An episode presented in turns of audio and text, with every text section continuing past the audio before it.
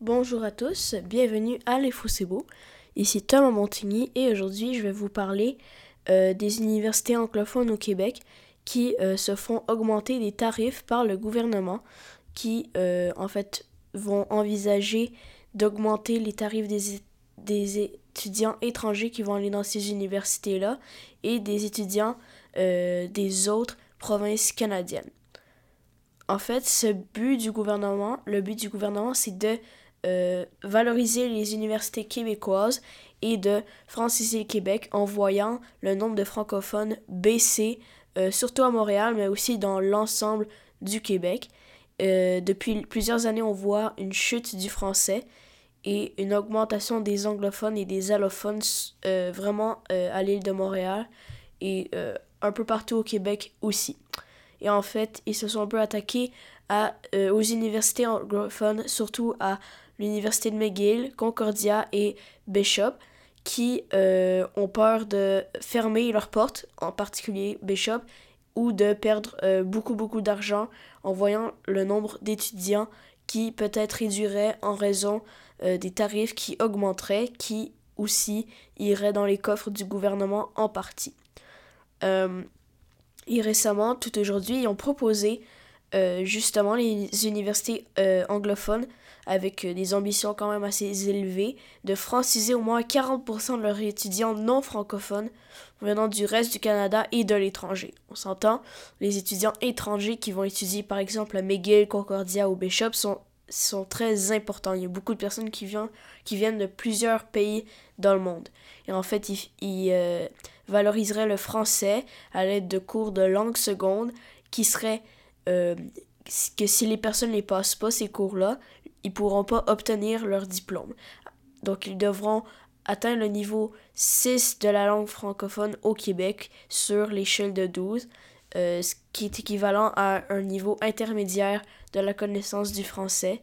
Et euh, tout ça afin de pouvoir continuer à faire vivre la culture québécoise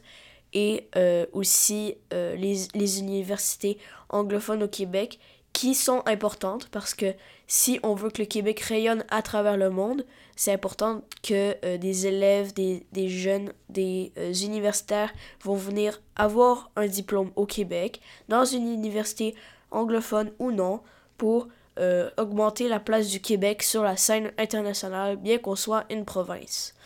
Mais justement, le français est en pleine chute au Québec, donc le gouvernement n'avait pas le choix ben, même de prendre des décisions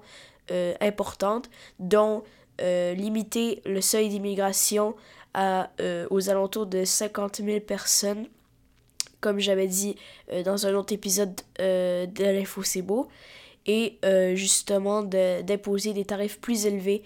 pour les universités, mais justement, ils vont faire un compromis afin de pouvoir s'entendre parce que c'est pas nécessairement la meilleure décision possible à prendre afin de pouvoir euh, valoriser le français, mais aussi le Québec dans le monde. Euh, de plus, euh, les effets que ça aurait pu avoir de, de, de prendre une décision moins, moins influente et moins réfléchie, comme augmenter les tarifs, ça aurait en fait diminué le nombre d'immigrants au Québec parce qu'augmenter le, coût pour les immigrants étrangers à un coût euh, époustouflant et euh, insoutenable, ben justement, ils vont choisir une autre université qui va peut-être se situer en, Ontario ou juste dans une autre province ou même pays dans le monde. Euh, justement parce que l'argent, c'est pas tout le monde qui a la chance de pouvoir se payer des études quand même assez dispendieuses pour un certain diplôme. Et justement, c'est en francisant l'université euh, bah, une partie de l'université justement parce que ça reste que c'en est, une anglophone euh, que premièrement on va faire rayonner la culture québécoise mais aussi sur trois ans euh, bah, à partir de trois ans ambitieusement et si on réussit à atteindre les objectifs et que le compromis fonctionne de pouvoir se sortir de cette situation là qui est quand même assez stressante parce que